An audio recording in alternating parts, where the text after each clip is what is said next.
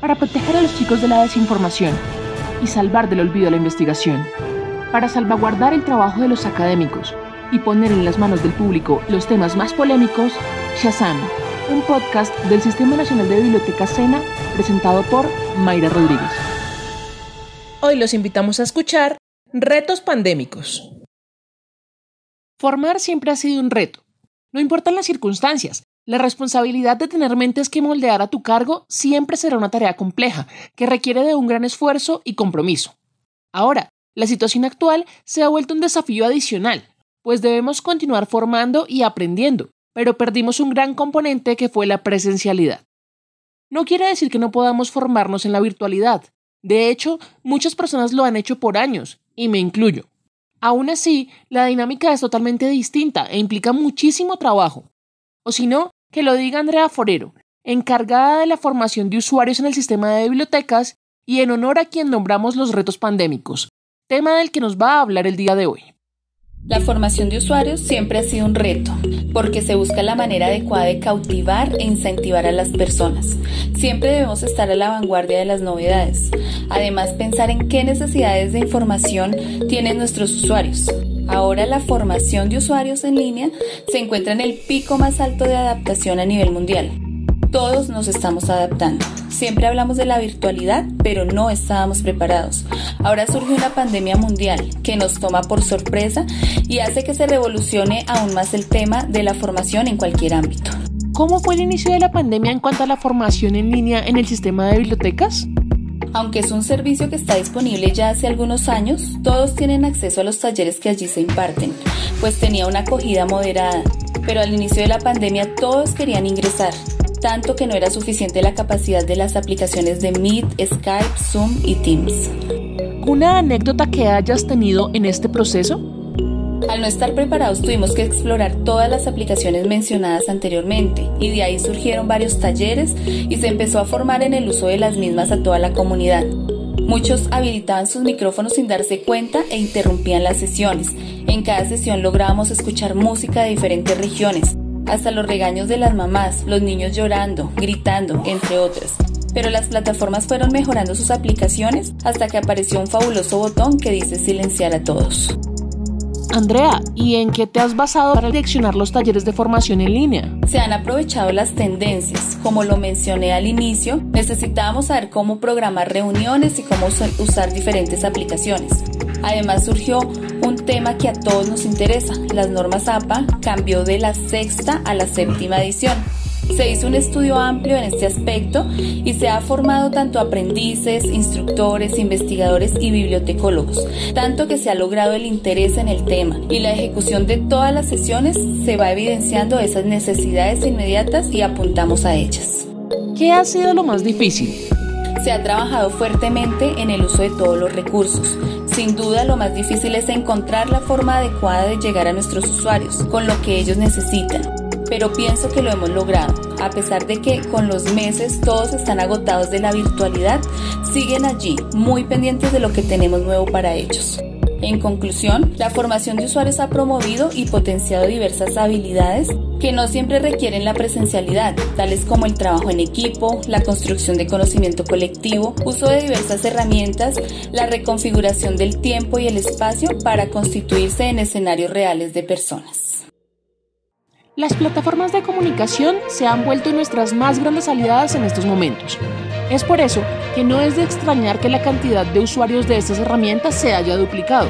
Y este es el caso de Microsoft Teams, que en medio año pasó de tener 75 millones de usuarios activos en un día a 115 millones de usuarios activos, dato que reveló la compañía la semana pasada. Esto ha hecho que, por supuesto, tenga que evolucionar, añadiendo elementos como el modo juntos, que por medio de inteligencia artificial ubica a las personas en un mismo espacio cambiando el fondo. No duden el hecho de que vendrán más y mejores actualizaciones, no solo para esta herramienta de comunicación, sino para todas las demás. Un tema bastante interesante que encontré en línea por estos días fue la creación de una pintura súper blanca que puede enfriar edificios incluso estando bajo un sol radiante. Es una excelente noticia para el medio ambiente, porque si se implementa, podría disminuir el uso del aire acondicionado, ya que funciona como un aislante enviando el calor fuera de su superficie. Prepárense para escuchar el tercer ganador de nuestro concurso de cuento de terror.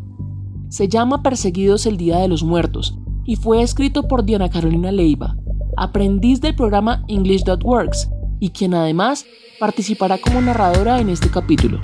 Espero que lo disfruten tanto como yo. En algunos pueblos del mundo, la adoración hacia la muerte es una tradición verdaderamente espantosa para quienes habitualmente no sabemos qué verdades perversas ocultan los habitantes tras sus celebraciones. El siguiente relato nos sucedió algunos años atrás cuando decidimos ir a los carnavales de la muerte en la apartada región de la Yagua, un lugar pequeño y pobre que apenas es un punto desamparado en el mapa. Llegamos al pueblo el día 9 de noviembre. Habíamos ido con mis amigos Alex y Oliver, con quienes decidimos ir a pasar el fin de semana en el pueblo para asistir al desfile y a las fiestas de la muerte. En el pueblo se celebraba la llegada de la muerte sobre los vivos. Era una forma de acompañar en un último adiós a los parientes que habían partido hacia el más allá. Estaba emocionada porque nunca había ido a un carnaval de la muerte, así que compramos algunas máscaras y espumas de carnaval antes de partir hacia el pueblo. Llegamos a eso de las 5 de la tarde. Decidimos que sería mejor ir a un hotel para dejar el equipaje y quedarnos en una de las habitaciones antes de salir a cenar, ya que no habíamos hecho ninguna reservación. Cuando llegamos, el recepcionista nos dijo que todos los cuartos estaban ocupados, no solo en ese hotel. Averiguamos en todos los hoteles del pueblo, pero pasaba lo mismo, todo estaba reservado. A las 8 de la noche la luna creciente se elevaba en el cielo. Estábamos cansados esperando a que alguno de los hoteles nos confirmara el desalojo de alguna habitación, pero la espera tardó más de lo previsto. No sabíamos dónde íbamos a pasar esa noche cuando uno de los empleados, el camarero, se acercó para recomendarnos un hotel a las afueras del pueblo, pero antes nos hizo una advertencia. Deben hacer todo lo que les diga el encargado. Dijo el camarero con voz desapacible. Lo dudamos un poco, pero luego Oliver respondió. Está bien, iremos a ese hotel Asintió con la mirada al ver que era nuestra única carta de salida. De inmediato pedimos un taxi. En el camino el taxista reconoció el hotel y en total silencio nos condujo por una carretera despavimentada durante 10 minutos directo hacia uno de los picos del bosque. La noche avanzaba fría. Cuando llegamos a la puerta nos saludó un señor viejo y alto llamado Eloy. Todavía estaba vestido con su overol de trabajo a pesar de que ya era tarde. Lo más interesante era que el hotel no tenía más huéspedes. Algo extraño, pues estábamos en plenas fiestas de carnaval. Aún así, no le vimos problema al no tener que toparnos con gente extraña y teníamos todo el hotel para nosotros. Eloy nos condujo directamente hacia la habitación 103. Después de atravesar por un pasillo, cerca a uno de los cuadros colgados, sentí que una extraña sombra nos observaba. Miré alrededor, pero no vi a nadie. No quise hablarlo por temor a que me tomaran por paranoica, ya que pudo haber sido un espejismo de mi cerebro creado por la fobia que le tengo a la oscuridad, así que me lo quedé para mí mismo. Al llegar a la habitación, Eloy con expresión solemne nos invitó a pasar y muy serio nos dijo lo siguiente. Hace tiempo el dueño murió en este lugar, así que les advierto que no toquen ningún objeto que no les pertenezca. Todo debe permanecer intacto. Estos objetos son la herencia de su testamento. Cualquier maniobra puede causar una tragedia. A veces la curiosidad desata catástrofes. Les ruego otra vez que no toquen ninguno de sus objetos. Ignoramos por qué todavía suceden esas cosas. Momentos después nos dejó solos en la habitación. Estaba aterrada, no tenía ni idea de cómo esto era posible. Cuando estaba guardando las llaves en mi bolso, vi otra vez la sombra parada al otro lado de la ventana. Era la figura de una persona bastante alta, cubierta por una sotana negra hasta los pies. Al instante levanté la cabeza para ver, pero había desaparecido. Oliver comenzó a hablar para quitarnos el miedo, así que lo olvidé de inmediato. Pese a la suciedad y el polvo que había sobre los objetos, la habitación mostraba una elegancia que parecía una mutación sórdida de un augurio permanente. Tenía dos camas dobles, los muebles parecían sencillos y había una puerta rústica que daba al interior de un armario desocupado pero lo que más me llamó la atención fue un objeto con forma de tablero que tenía las inscripciones en un lenguaje extraño que no reconocí.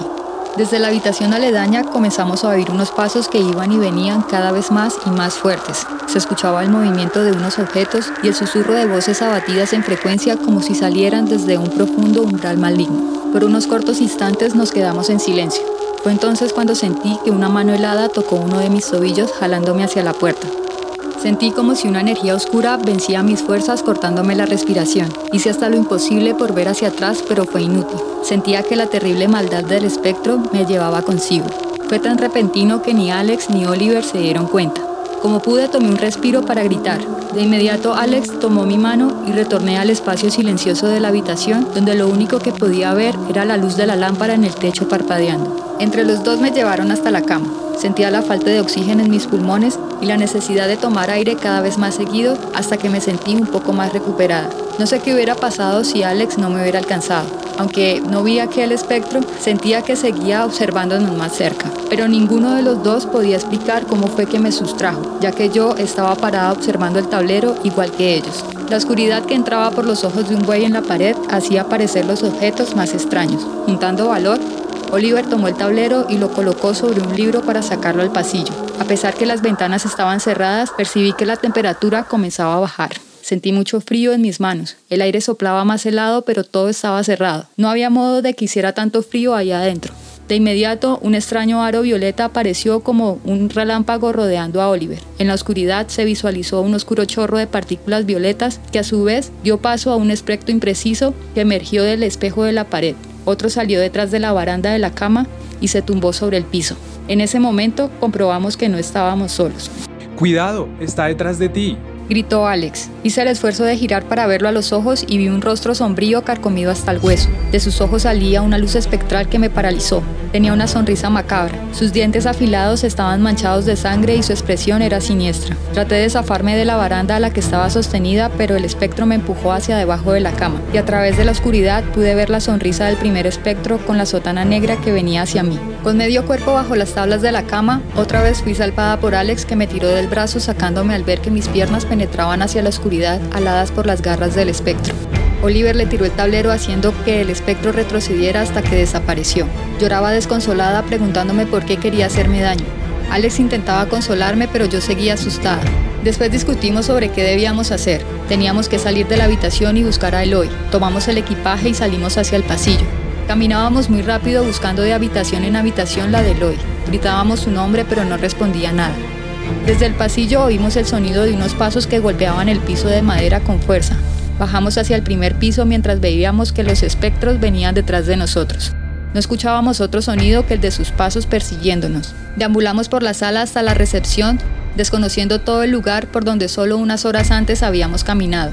Yo venía detrás de Oliver y Alex iba detrás de mí. No sabíamos hacia dónde más ir cuando vimos la silueta de Eloy sentado frente a la chimenea. Como si adivinara lo que íbamos a hacer, se levantó y fue directo a la habitación de al lado. Abrió la puerta para que entráramos y al cerrarla de inmediato sentí que estábamos a salvo. Pero algo en mi interior me decía que no debíamos estar más tiempo en ese hotel. Era la medianoche y desde el pasillo alcanzamos a distinguir los pasos del espectro. La angustia se enterró en mí haciéndome sentir un vacío en mi pecho.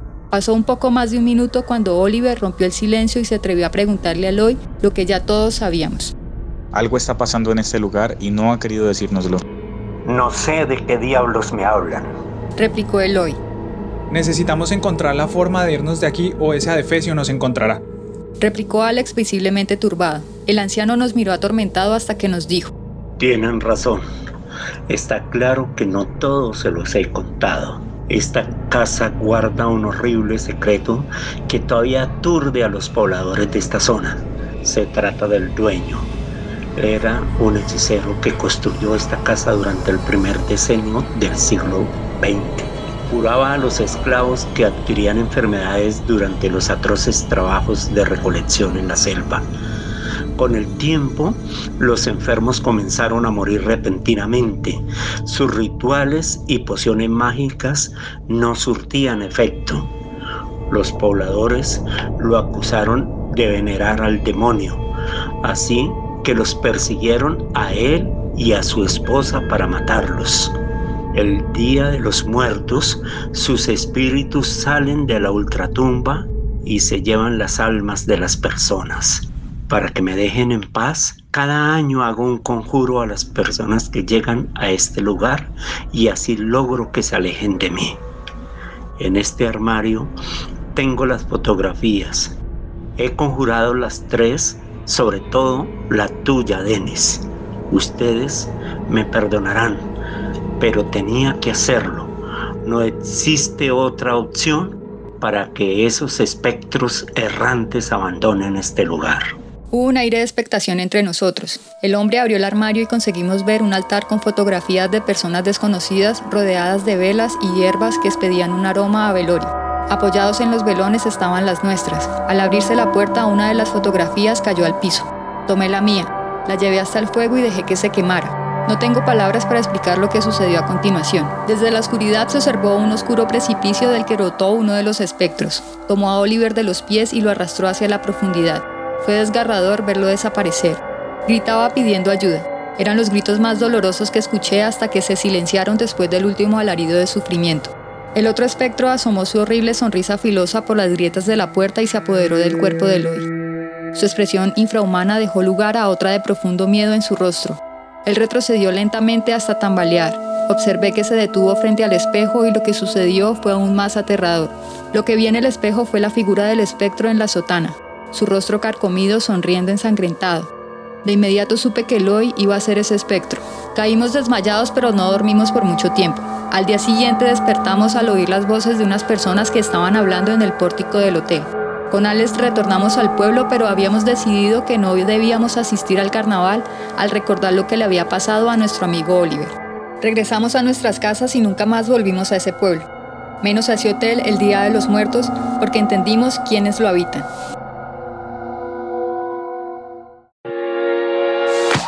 Esto fue todo por hoy. Les agradecemos por escucharnos y no olviden seguirnos en todas nuestras redes sociales. Nos encuentran en Facebook como Sistema de Bibliocena, en Instagram y en Spotify como Bibliocena y en YouTube como Biblioteca Cena Oficial. Este podcast estará disponible también en el repositorio institucional repositorio.cena.edu.co. Muchas gracias.